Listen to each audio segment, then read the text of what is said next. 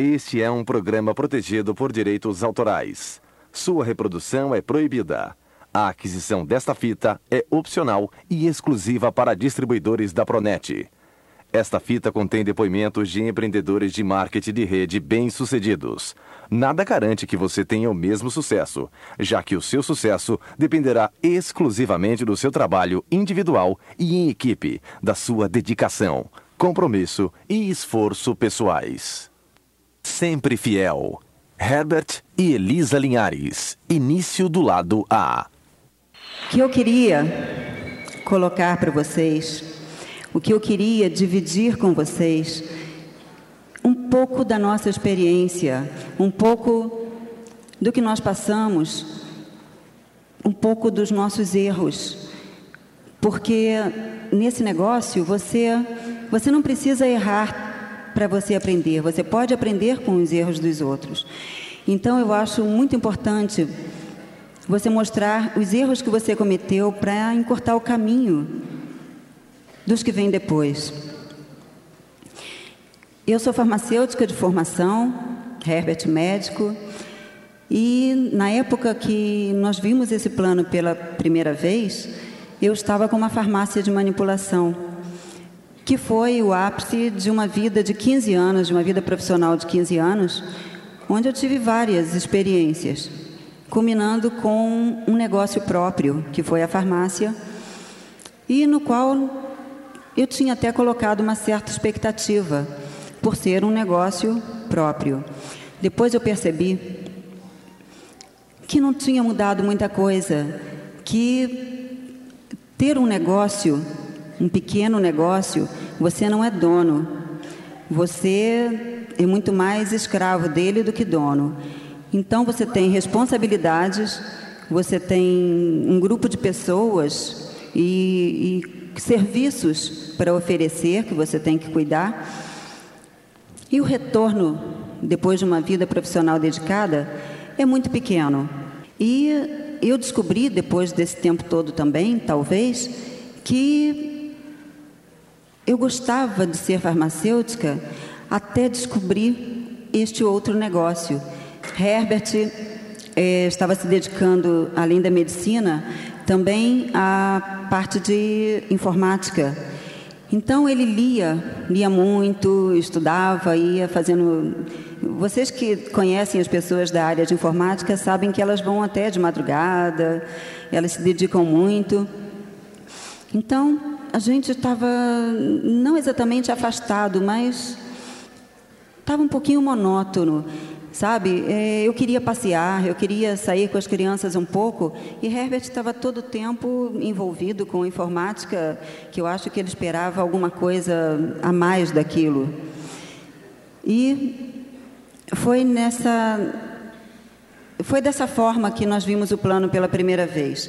Eu fui convidada por uma pessoa, uma médica, que era minha cliente da farmácia, e assistimos o plano de pronto, de cara, eu percebi que poderia ser um grande negócio e talvez fosse até a minha última oportunidade. Eu apostei tudo. Eu não questionei muita coisa, não, porque afinal de contas, não era tanta coisa a arriscar, era uma tentativa. E o negócio até me pareceu fácil, inicialmente pelo menos. E começamos, começamos o negócio. E logo que nós estávamos no início do negócio, repara, esse negócio é um negócio de pessoas. E é muito natural que as dificuldades que você encontre também sejam ligadas às pessoas. E a primeira dificuldade que você detecta, quando você detecta a tempo, é você mesmo. Então, é, eu, quero, eu quero colocar as coisas que aconteceram com a gente, é, que foram é, importantes a nível de casal. Então, ah, nós estávamos ainda em 3%, e dois ascendentes nossos, Leandro e Bernardo, eles foram a Petrópolis, estavam promovendo a convenção, e colocaram a importância de ir a uma convenção. A convenção seria em Washington, nos Estados Unidos. E eles mostraram muito bem isso a Herbert, tanto que ele decidiu ir. Mas na época, a gente não tinha como, como avaliar o que eu estaria perdendo e eu não fui. Eram mais de dois mil dólares por pessoa e hoje eu teria ido, mas na época não fui.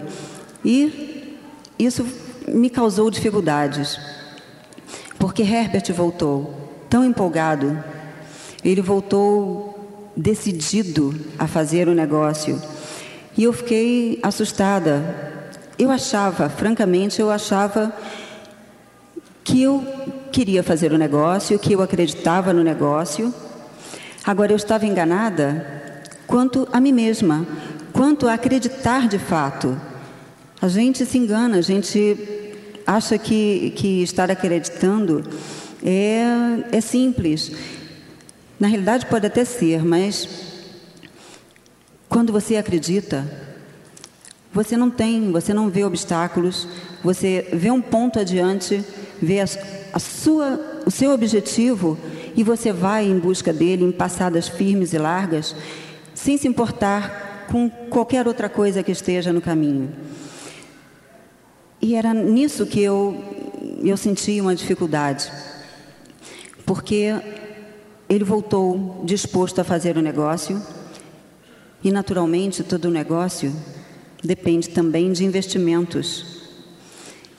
E ele investia muito, 9, 12% nossa, quer as pernas pedissem material ou não, Herbert tinha, tinha uma mala cheia, sabe? Porque ele sabia já da importância de profissionalizar o grupo.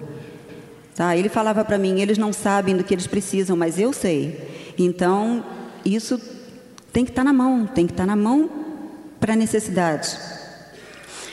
E tudo bem, eu concordava, apesar de assustada, ia concordando, fui cedendo. E durante os seminários também, eu escutava dos diamantes e dos esmeraldas palestrantes é, a, a orientação que eles davam eram os caminhos que Herbert estava fazendo. E aos poucos eu fui concordando, fui aceitando. E veio a primeira convenção em São Paulo. E, e durante a convenção realmente eu tomei a minha grande decisão e passei a caminhar lado a lado com Herbert. Eu percebi na convenção que era importante fazer grandes mudanças. E a primeira delas, sem dúvida, era aceitar a liderança de Herbert, era aceitar o fato de que ele sabia mais do que eu, que ele estava um, mais, mais adiante do que eu em relação ao negócio e que deveria aceitar e aproveitar, porque eu tinha uma pessoa determinada do meu lado e se eu queria fazer um negócio, eu tinha que dar a mão a ele e prosseguir. E não responsabilize a sua organização pelo seu sucesso ou pelo seu fracasso, porque o seu sucesso ou o seu fracasso depende exclusivamente das suas atitudes, não da sua organização.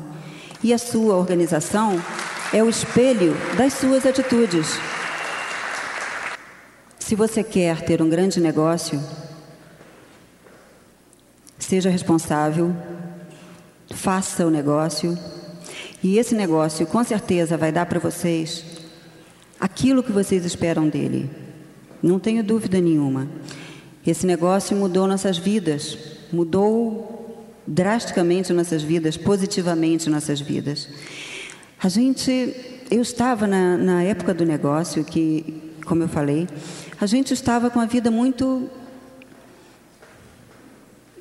chatinha, talvez, muito certinha, passear com as crianças de vez em quando.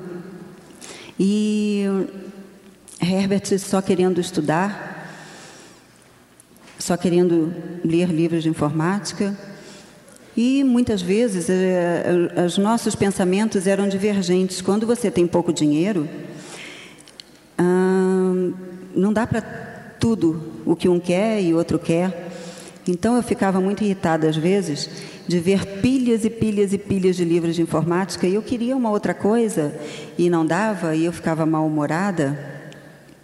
Hoje, bom, nós temos bastante mudanças que vieram acontecer com a gente. Como pessoas, principalmente, e realmente é o mais importante, essas mudanças pessoais, e também financeiramente, o que faz mudar o seu dia a dia, com certeza. E tem uma experiência agora muito interessante. Bom, um, um dos sonhos que eu descobri que eu tinha, que eu também não estava mais acostumada a sonhar, como a maioria das pessoas, quando entram nesse negócio, tem certa dificuldade de descobrir seu, seus próprios sonhos, porque os meios de comunicação te fazem até ficar satisfeito como você está, como você está, você é uma pessoa privilegiada, você come, você tem um emprego, então é isso que os meios de comunicação te passam. Que bom, graças a Deus que eu tenho isso, que eu tenho aquilo. E eu afirmo também, graças a Deus que eu tinha isso, tinha aquilo. E graças a Deus também que eu tenho esse negócio, porque eu tenho direito a muito mais. Então, uma dos nossos um dos meus sonhos era viajar, viajar muito. E eu não via realmente nenhuma perspectiva disso acontecer. De setembro, agora do mês passado, até dezembro, ficaram programadas cinco viagens internacionais. Para começar, vocês têm, nós temos, grandes ferramentas nas mãos para usar. Nós temos uma linha de patrocínio fantástica nós temos um sistema de treinamento maravilhoso que não só nos diz que é importante fazer mudanças, mas nos coloca as ferramentas na mão. É tão importante, é tão perfeito, que tem muita gente de olho gordo em cima, né?